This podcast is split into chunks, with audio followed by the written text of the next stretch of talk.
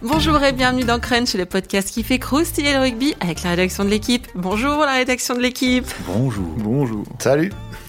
Cette semaine, on va commencer par se faire un spa, une séance d'ostéo, regarder Love Actually sous un plaid licorne, histoire de se remettre de ce France-Afrique du Sud sponsorisé par la Fédération internationale des écarisseurs.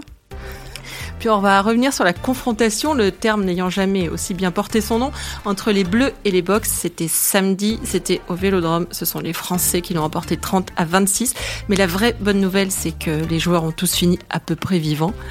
On va donc largement se pencher sur, appelons ça l'intensité de la confrontation avant de se projeter sur le France-Japon de dimanche. L'expression deux salles, deux ambiances n'ayant là non plus jamais aussi bien porté son nom.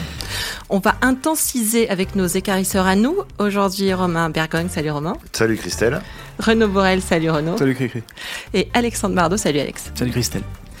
Allez, vous connaissez le programme, on y va. Flexion, lié, jeu et de 12 en battant l'Afrique du Sud, la dernière grosse nation qui manquait à son palmarès euh, galtiésien. Le 15 de France a enquillé samedi sa douzième victoire d'affilée. Et bim Et pour la première fois depuis 2001, ils enchaînent deux victoires face à des nations majeures de l'hémisphère sud. Rebim D'ailleurs, bim, ça aurait pu être le, mot du match. Hein. Chaque euh, contact, c'était ambiance euh, Obélix et Astérix sous potion, mais qui rencontre une légion romaine, elle aussi, sous potion. On rappelle, 5 protocoles commotion en tout, 4 en 30 minutes, dont 3 chez les Bleus, le plancher orbital de Danti tombé pour la France, le staff médical en burn-out. Au protocole commotion, c'était le pari à 18 il y a eu des embouteillages, des embouteillages de protocole commotion. Il y a plus de chances de gagner 9 fois de suite euro million, je pense. Alors, on sait, c'est du rugby, c'est du combat, c'est du combat, pardon. Il faut marquer son adversaire, mais euh, là samedi devant le match, euh, moi j'ai fait beaucoup ouh. Hmm. C'est, je, je pouvais plus manger mes nuggets. en, en bord terrain, on m'a dit que c'était très très impressionnant. Alors vous messieurs, vous étiez euh, un peu plus haut hein, dans la, la, tribune de presse du, pas vraiment hein. du Vélodrome. Je vois qui tu as eu au téléphone, mais nous on était beaucoup plus haut, à peu près 250 mètres plus haut. on en manquait d'air. Ouais, c'est ça. mais du coup, en, en, en altitude, c'était quand même euh, impressionnant aussi. Euh... Alors, on va pas dire en violence, hein, on va dire en intensité, en intensité parce que sinon on va nous dire c'est du rugby, c'est pas du ping-pong. Moi, je me suis euh, écarissé de plaisir toute la, toute la partie. Voilà. Moi, j'ai pas peur. Je sais pas si on peut le dire, mais je le dis. Voilà. J'aime quand tu inventes, tu fais vivre la, la, langue française. française. C'est ça. Donc, bah non, mais c'est un, un, un, autre genre de beauté de, de, de, de, rugby, de rugby international. Euh, les Sud-Africains, ils, ils, laissent rarement planer euh, beaucoup de, de, doutes sur le sur euh, l'intensité qui pas, pas, sur la partie stratégique, mais en tout cas sur l'intensité qui vont vous vous opposer. Et c'est un authentique révélateur pour ses adversaires. Et, et, et pour le coup, on y a eu droit. Et c'était un, un, immense match à ce niveau-là. on en parlait. Euh, comment, euh, au restaurant d'entreprise avec, euh, avec Alexandre tout à l'heure, devant euh, une escalope de dinde de qualité. Et euh, non, plus sérieusement. Euh, des courgettes au paprika qui étaient vraiment très réussi. On, voit rarement des. Exactement. on voit rarement des, des matchs de, de, cette intensité, intensité-là dans l'année. Moi, le dernier, je me souvenais, qui m'avait un peu fait peur en termes de, de, de violence, enfin, peur, comme je suis loin du terrain, j'ai pas trop peur, mais un truc qui impressionne, c'était le, le, le Angleterre-Nouvelle-Zélande de la demi-finale de Coupe du Monde 2019, qui était d'une intensité aussi complètement folle, rare. Et euh, donc c'était euh, c'était vraiment magnifique. Et, le fait que les Français euh, aient réussi non seulement à rivaliser mais à gagner, bah, on dit long sur aujourd'hui leur qualité quoi. Ce qui est marrant, c'est qu'on a beau le savoir avant, c'est-à-dire que c'est quand même le thème de la semaine, toute la semaine, c'est bon les Springboks, on sait que ça va taper, on sait que ça va être dur, tous les joueurs, bon la plupart les avaient pas joués, on sait bon on va on a hâte de se frotter à ça et tout ça, et une fois que ça se produit sur le terrain, ben en fait c'est limite si ça dépasse pas les attentes en fait finalement euh, en mode bah si c'est il y a, pas de surprise mais en même temps la surprise elle vient du fait que l'impression que ça tape toujours plus fort toujours plus dur. Après sur l'aspect violence c'est vrai qu'il y a ce ça commence avec cette ce, carton rouge pour euh, du toit qui est bon qu'on peut qualifier de d'une forme certaine forme de violence qui du coup met euh, fait fait fait un peu frissonner les gens qui euh, sont pas forcément habitués à avoir des matchs de rugby tous les week-ends. Mais après, sur enfin, la. Même en voyant des matchs de rugby, il est quand même arrivé la tête ouais, en avant ouais, sur la tête d'une personne. Il a un avocat qui s'appelle Frédéric Bernès qui a dit qu'il avait été poussé euh, par euh, Quagga Smith. Mais bon, même s'il est poussé en voyant l'image, il, bon, il a quand même un deuxième mouvement assez. il a quand même l'air de le viser, oui. assez rapide vers la, tête de, de, ce pauvre Jonathan Danti, mais qui d'ailleurs va, va bien, puisqu'on vient d'apprendre qu'il est, il sera opérationnel et sélectionnable pour le Japon. Ça, c'est quand même fou. Comme quoi, c'était pas grand chose.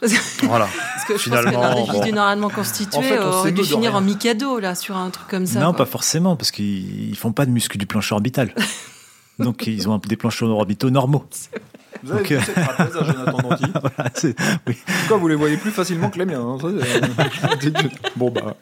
Ça retient mieux. Exactement. C'est les meilleurs amortisseurs. Max Roland sur le choc, il est à côté, à côté de moi. Il fait Moi, j'ai la tête en tribune s'ils me font ça.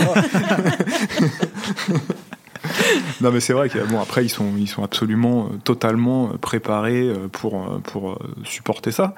Et malgré tout, comme dit, comme dit Romain, on sait que ça va être comme ça. Et on arrive, en général, quand on s'attend à quelque chose d'énorme, mm.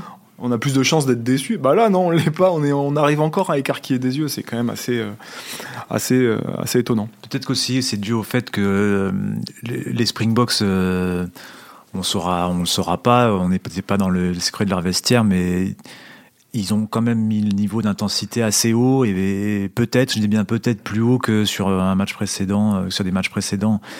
Euh, c'était en France, euh, c'est un adversaire qui aujourd'hui a une réputation, qui sort d'un grand chelem. c'est leur possible adversaire en quart de finale l'an prochain c'est comme si euh, ils avaient. Puis c'est aussi une équipe qui joue un peu dans leur style, qui, euh, qui aime le combat, euh, qui aime l'affrontement physique et qui marque physiquement sur leurs adversaires. Et du coup, peut-être que les Springboks s'étaient dit, bah là, on va marquer notre territoire, quoi. Ouais, c'est ça. Ce que et, et en, et en, plus, ils l'ont déjà fait à 15, mais en plus, ils ont, ils ont réussi à le faire à 14. Et on a même eu parfois l'impression que à 14, ils se sont dit, bon, bah on en fait on n'avait pas mis assez d'intensité. On va mettre encore plus mmh. pour être euh, pour montrer qu'en fait euh, même à 14 on peut le faire. Du coup ils ont fini à 13 ils ont encore monté l'intensité mais à moins. Oui parce que du toit c'est à la 12e hein, je crois oui, hein, très vite ouais, Et, ce qui est frappant quand même c'est de voir que ils ont réussi à garder la maîtrise du match les Springboks euh, en, sous-nombre en fait dans les malls notamment qu'ils ont là où ils avaient donné des rendez-vous, là où ils s'étaient donné des rendez-vous, ben, ils, continuaient à, être en, domination, même après l'expulsion de Dutoit en fait. Et c'est là où Dutoit, je sais pas comment on dit. Euh, Quand je l'appelle. C'était. Euh, moi, j'ai jamais eu une impression, même euh, l'Angleterre-Nouvelle-Zélande de la Coupe du Monde 2019, on était côte à côte euh, avec Renault, mais j'étais. Moi, un qui pleurait, l'autre qui voilà, J'étais, c'était un match d'une intensité folle, mais là, il y avait un sentiment de chaos euh, à Marseille. Parce que il y, avait, il y a eu l'expulsion, il y a eu les quatre joueurs français sortis avant la mi-temps, euh, il y avait le fait que, contre toute attente, euh, les Springboks, même à 14, dominaient, marquaient, dominant les malls. même les mêlées qu'ils ont fait à 7, ils ont été ultra solides. Dominés, voilà, il y avait les mêlées. Et l'impression que ce match avait été bouillant, euh, qui part, enfin que ça partait un peu dans tous les sens, que rien n'était maîtrisé, que tous les scénarios étaient possibles. En plus, les box qui, qui réussissaient à faire des choses, même dans le jeu, en déplaçant le ballon, euh, en tapant derrière les ailiers français, en remontant les ballons par Colby ou RNC, ce qu'on n'attendait pas forcément. Euh, en tapant les buts aussi, où on disait qu'il n'y avait pas de buteur. Voilà, Colby qui enquille tout en première mi-temps, et puis à la suite c'était fou en fait. Il y avait un côté, euh, chaque action, il y avait une odeur de chaos, C-H-A-O-S et de chaos, euh, mm. chaos, euh, chaos. c'est le plus difficile à, épeler que tu voilà, t'appelles le mieux. ce qui était marrant, c'est que tout ce qu'on prédisait sur les 5 ou 10 minutes suivantes du match n'avait pas souvent n'avait pas lieu quoi parce que c'est vrai que les, les Français mènent 13-0 en étant super efficaces, les, les Sudaf sont à 14 et on se dit bon euh, vu ce qu'ils nous ont montré depuis euh, deux ans, la soirée. Euh, ça va, ça devrait aller. On n'a pas dit que ça allait dérouler, on a dit que ça devrait aller, et en fait pas du tout. et quand Dupont prend son rouge, que les Sudaf repassent devant au score, on se dit oula, ça va être compliqué. Et cette équipe a encore le, le ressort pour mm. se reprendre, se remobiliser et battre les Sudaf en dominant sur la fin les molles, enfin ces molles offensifs, ce qui était tout l'inverse de ce qui se passait en première mi-temps où on prenait des 20-30 mètres. J'exagère un peu, mais j'aime bien. Euh, je m'en suis rendu compte en le disant, mais ton côté marseillais. Voilà. Ah non, ça va, on s'excuse. Et, euh, et donc c'est un match en fait où il y avait rien de il y avait rien de, de, de, prévisible qui, qui, qui, se passait quoi. il y avait des rebondissements euh, bon qui ont été évidemment euh, décuplés par ces deux cartons rouges qui, qui changent le visage du match et euh, et toujours ce, cette faculté des Français, ce qui sur deux matchs est quand même assez marquante à à finir fort avec cette espèce de je sais pas comment on peut décrire ça de force mentale de de se dire qu'il y aura toujours une, une, opportunité pour gagner, et même si la première opportunité passe pas, ben, il y en aura une deuxième, on ira la chercher pour aller marquer, et, euh, et ça rend du coup l'ensemble du match euh, assez, euh, comment, je sais pas comment dire, délirant, avec en plus le contexte du Vélodrome qui était assez, assez fou. Enfin, c'était un match, c'était un match dingue, quoi. Avec du chaos, mais écrit comment? Alors moi, quand je faisais les notes du 5 de devant, je dirais plutôt KO euh, euh, comme en boxe. Parce que euh, je les ai vus tous sortir, tous re-rentrer, tous revenir, pas revenir. C'était c'était assez... c'était assez faire une commotion toi-même. Ouais, voilà. à force, je savais plus qui était là, je savais plus qu'il fallait noter, pas noter. et l'enchaînement de sorties de Flamand d'Antonio, enfin Flamand qui a quand même fait la queue devant le, le, bureau du protocole commotion, c'était quand même assez assez marrant en voyant le match de voir cette scène euh, assez improbable. C'est là qu'on se dit qu'il a dû prendre un sacré KO. Euh, KO, c'est ça Parce que même avec un peu plus de temps que les autres pour répondre aux questions, il n'a pas réussi. Mais euh, pour vous, ce match, il est plus. alors, pour Renaud, je sais déjà ce que ça veut dire, mais c'est vraiment que la beauté du rugby où il y a quand même un truc un peu flippant de voir des, des contacts aussi. Euh, on est un peu dans le, si ce n'est la violence, c'est brutal. Si, si, on, si, on, doit parler euh, de, de, de, santé des joueurs de rugby sur le sujet, effectivement, c'est flippant. Parce que le commun des mortels peut pas, ils sont préparés à ça, le commun des mortels peut pas résister à ça. Mais de la même manière que si je dois aller faire la bagarre avec Anthony Joshua, je vais avoir des problèmes.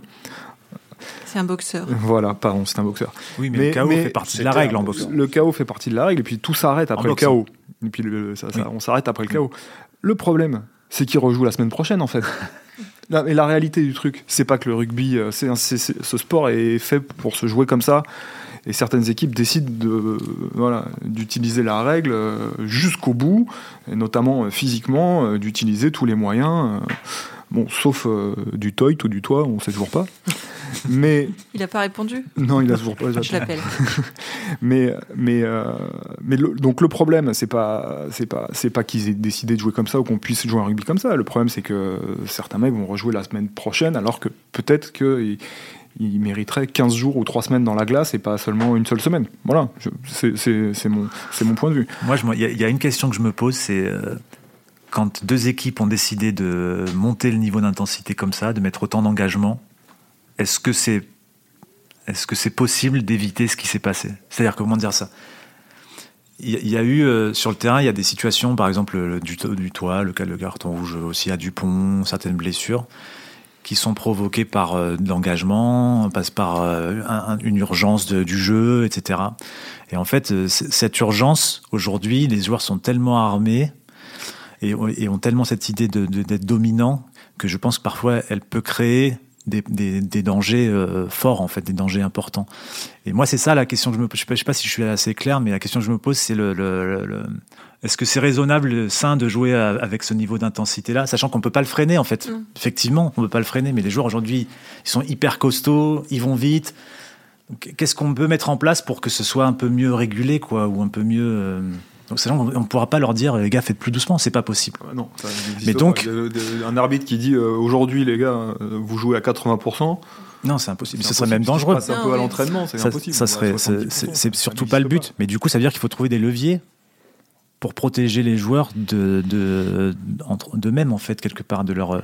Et les leviers, c'est la règle. Et bon, je ne sais pas si c'est possible, mais moi, je me, je me dis quand même, là, on atteint des, des trucs. Euh, euh, voilà, des protocoles, la queue des protocoles commotion, euh, de carton rouge dans la masse internationale euh, sur des, des, actions, au moins une involontaire et l'autre, effectivement, je pense qu'il y a, je sais pas s'il vise Danti ou pas. En tout cas, il, il ce qui fait, il y va très fort. Il est peut-être un peu poussé. Et je pense pas qu'il vise la tête de Danti, mais voilà, c'est, en fait, c'est un déblayage et il y va très fort, très vite. Il est poussé par un mec et ben, presque accidentellement, il tape la tête d'un mec. Mais ça, en fait, ça, D'ailleurs, c'est généré par l'intensité et par une énergie, par un truc. Donc, il en comment... sanglotait après. Oui, oui.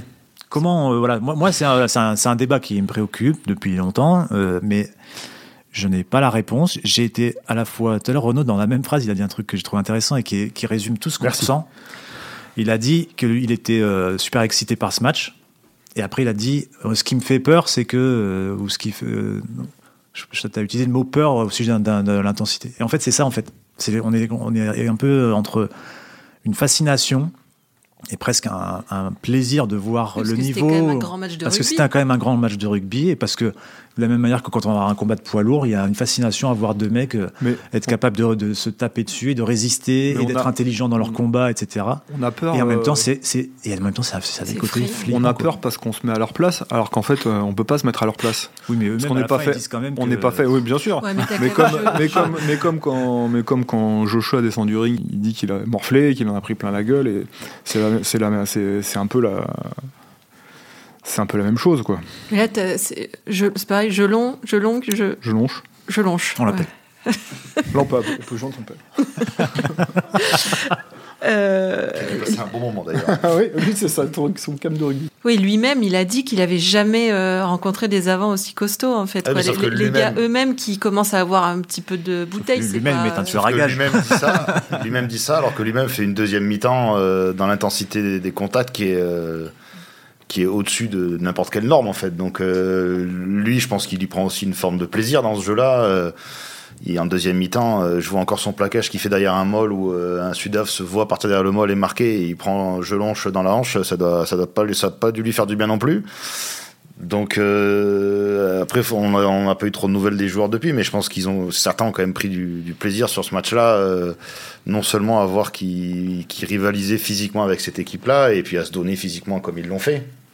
Donc euh, c'est sûr que moi j'étais pas en zone mixte, mais apparemment ceux qui sont passés en zone mixte étaient tous. Euh... d'un Picasso. Ouais, apparemment c'était pas joli à voir euh, l'ensemble, mais euh, bon après il y, a, un qui tenait son œil comme ça dans les, dans les entre deux doigts. Donc je, je pense que effectivement Anthony Jelonche il a jamais vu ça ou jamais touché à ça de sa vie, mais euh, je pense qu'en sortant du match et en l'ayant gagné, bon, il a, il y a une part de plaisir en lui qui a dû. Euh... Il faut pas écarter qu'il y a des, il y a aussi des, des joueurs qui jouent à ce, enfin, qui font ce sport pour ça. Hein, bien sûr. Euh, voilà, pour, bah, pour, la, pour, la, pour la dimension contact, combat, bien sûr. bien sûr. Pour, pour revenir à sortir un peu de, de, de, juste la dimension combat, ce qui est intéressant, ce qu'on avait un peu vu.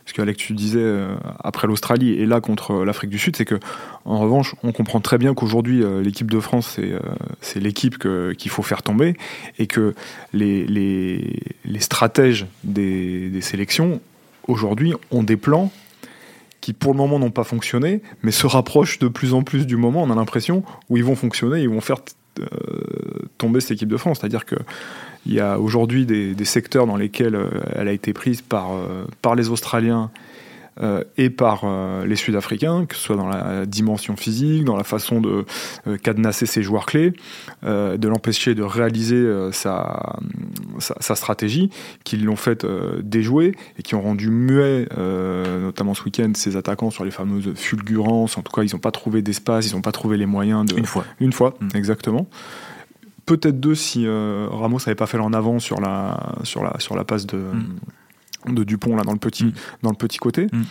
Et donc ça dit aussi que. Alors, bah, c'est pas très sympa pour les Japonais, on est, même s'il faut voir comment cette équipe de France récupère du, du match qu'elle a fait, mais il va peut-être falloir qu'elle se réinvente un petit peu pour le tournoi destination, par exemple. Si elle veut euh, continuer de, surfer, d'aller vers son record d'invincibilité, tout ça, de poursuivre son record d'invincibilité, il va peut-être falloir qu'elle trouve aujourd'hui euh, d'autres clés parce qu'elle commence à être, euh, à être déchiffrée, elle a plus de mal à s'exprimer et quand elle doit tenir le ballon sur des séquences longues, elle donne le sentiment d'être un peu perdue et d'avoir du mal à, à trouver des solutions. Mais là, c'était objectif combat, de toute façon, non?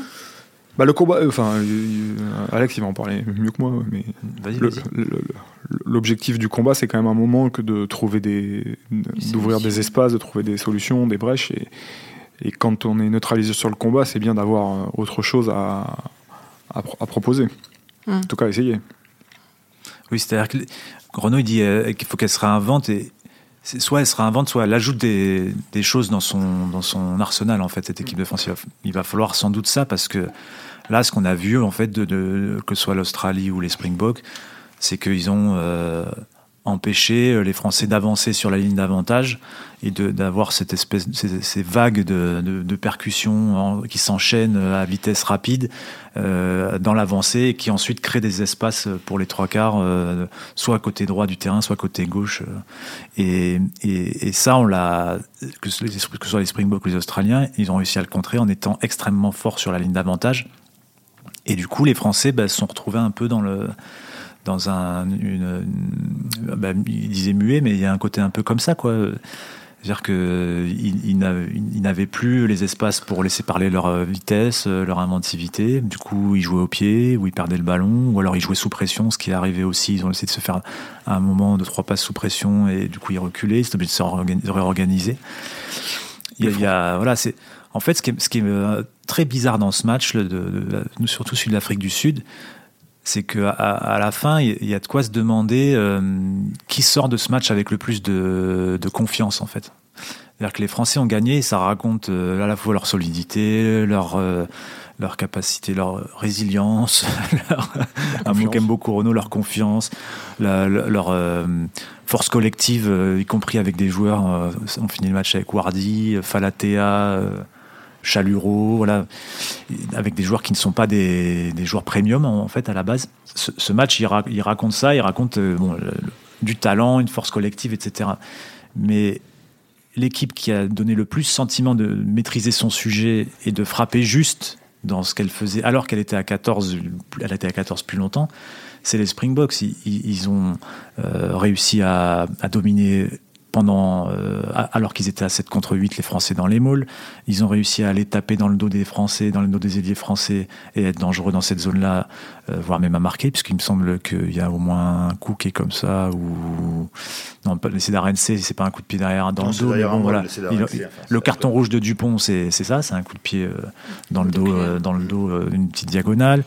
Ils ont réussi à remonter des ballons face au jeu au pied des Français, c'est-à-dire qu'ils avaient anticipé que les Français allaient taper long sur eux et eux, ils avaient mis RNC Colby et Leroux et ces mecs-là ont remonté les ballons.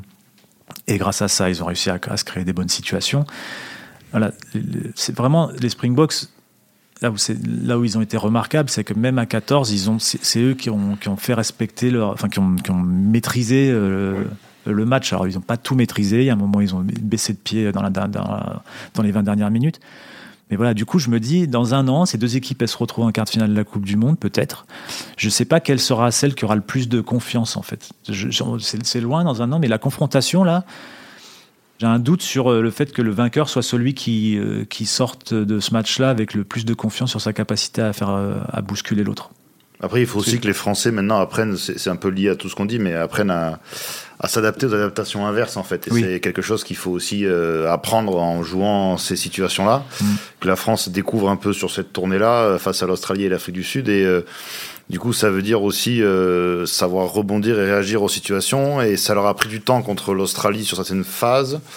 Là, euh, ça leur euh, ça leur a pris du temps aussi. Donc en fait, ça c'est un statut qu'il faut qu'il faut apprendre et dans lequel le tournoi va les aider aussi parce qu'ils vont être attendus. Euh, il y, a, il y a un voyage en Irlande, un voyage en Angleterre où forcément on peut s'imaginer que c'est des adversaires qui auront pris des notes sur ces deux matchs-là. Donc le, par rapport à la perspective de la Coupe du Monde, ils, bon, ils ont quand même encore euh, cinq, enfin ils ont le mm. Japon ce week-end plus les cinq gros rendez-vous du tournoi aussi pour euh, appréhender ce statut-là. Donc c'est peut-être mieux que ça arrive maintenant que par exemple au tournoi où euh, là après la, la, marge de travail est plus réduite. Donc finalement ils ont eu les deux bons matchs qui leur ont permis déjà de réaliser ça sur le terrain, c'est-à-dire que des équipes s'adaptent maintenant à leur plan de jeu et qu'il faut essayer de trouver des solutions plus rapidement et être un peu plus, euh, on va dire, malléable euh, dans le plan de jeu, ce qui euh, a un peu posé problème sur l'Australie et l'Afrique du Sud, où on sent que les joueurs sont dans un plan de jeu et le respectent, ce, qui, ce qui est très bien, hein, mais où il manque un peu cette part de, alors je sais pas si on peut dire d'improvisation, mais de d'adaptation, de variation, de... assez instantanée au, à ce que propose l'adversaire. Et ça fait partie des, des enjeux, des, des de ce qu'on a vu sur cette tournée où voilà, il faut apprendre à, s'adapter à ce que fait l'adversaire, enfin aux adaptations de l'adversaire et c'est quelque chose qui se fait pas qui se fait pas tout seul. On voit que les mi-temps souvent on fait du bien, par exemple contre l'Australie et l'Afrique du Sud pour régler les choses dans certains domaines.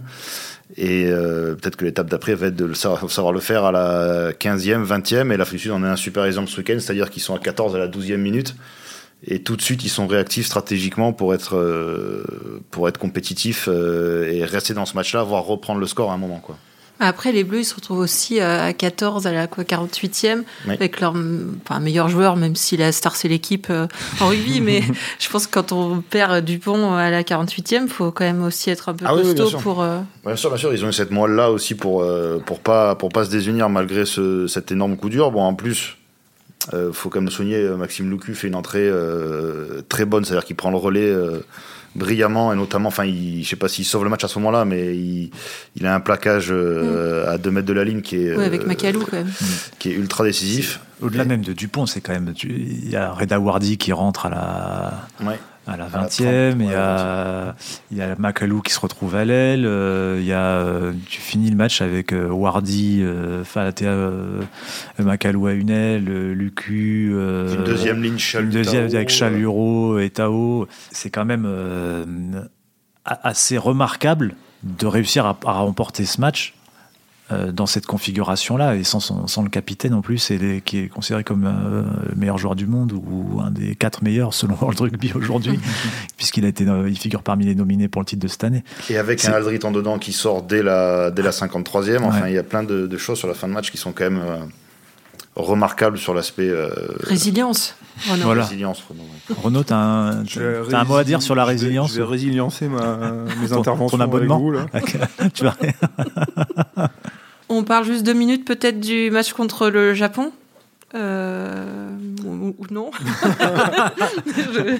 je, vois vos airs désespérés. Bah, c'est un drôle de programme en fait. Heureusement qu'il y a huit jours, c'est ça qu'on huit jours de récupération. Mais en, vrai, je me, je me, disais que si en quart de finale de Coupe du Monde, on, on, doit, enfin on doit, je vais, je vais arrêter, ils doivent réitérer ce genre de match. Et on en se demande, euh, en fait, on se dit, il y a quoi se demander quel sera le comment ils pourront encore monter l'intensité, puisque ce sera un quart de finale de Coupe du Monde. Donc ça, on peut se dire que ce sera encore plus, avec vu l'enjeu, il y aura encore plus de. Et en plus, ce sera soit, soit eux, soit l'Irlande. Donc c'est la peste ou le choléra, quoi. C'est-à-dire que tu, sais que dans les deux cas, c'est des affrontements physiques extraordinaires, parce que les deux fois à peu près où l'équipe de, les gens de l'équipe de France sont sortis du terrain en disant, oh là là, mm. c'était fou. Bah, c'est les deux matchs contre l'Irlande et l'Afrique du Sud, et ça sera un des adversaires en quart de finale. Donc le week-end, le week-end d'après, il mm. faudra jouer une demi, si jamais ça se passe bien pour le vainqueur en tout cas. Oui. de toute façon, quelqu'un jouera cette demi. Voilà. Euh, le Japon, souhaite bien du courage. Oui. Le Japon, ça va être quand même euh, cool de, de non, non, mais ça va être, un, ça va être, match bah, ils jouent à toucher, je crois. La, question, ouais, ils vont jouer à toucher. Ils vont même demander qu'ils jouent à toucher. Ouais, si on pouvait juste cette semaine. Euh, mais du coup, qu'ils préviennent avant qu'on n'y aille pas, quoi. Euh... ça, on peut rigoler, Christelle, non Oh là là là là. Dieu n'a rien à voir là-dedans. Non, non, pas du tout. Mais alors, pour avoir été au Japon euh, cet été, euh, euh, suivre, suivre la tournée, le, le, deuxième match avait été, le deuxième test avait été particulièrement difficile pour les Français. Alors bon, c'était pas ni la grosse, grosse équipe de France qui a eu beaucoup de turnover, de, de cadres laissés au repos. il faisait à peu près 45 degrés avec 80% d'humidité. Donc, euh, il peut faire ça à Toulouse la semaine prochaine. Hein. exactement, parti comme ça. Mais ils avaient, ils avaient posé des, des, problèmes. Non, ce qui, ce qui, ce qui est plus, euh, ce qui était plus étonnant, c'était euh, c'est les problèmes qu'ils ont posés à la Nouvelle-Zélande sur le premier test qu'ils ont fait. je crois qu'ils perdent 38 à. C'est 31, 38-31, le, score, c'est ça et où ils ont été franchement, franchement intéressants sur tous les, sur tous les aspects. Alors, pour le moment, la Nouvelle-Zélande, c'est pas c'est pas celle, c'est pas la génération précédente, mais, euh, mais néanmoins ça reste les All Blacks et bon, en comparaison du vivier euh, japonais, on peut légitimement se dire qu'il y a plus de ça, plus que ça comme écart. Et euh, ce match avait inquiété les les gens qui préparent, côté français, les gens qui préparent ce match en disant voilà le Japon finalement on va pas finir. les mains au haut du guidon tranquillement, il, va falloir être très sérieux. Alors ils ont explosé à Twickenham. Ce qui est sûr, c'est que les Français imposent leur densité physique. Cette fois, oui. Euh, donc ça veut dire qu'ils parce que sinon ils vont ils vont se faire euh, enfin les japonais vont les emmerder quoi.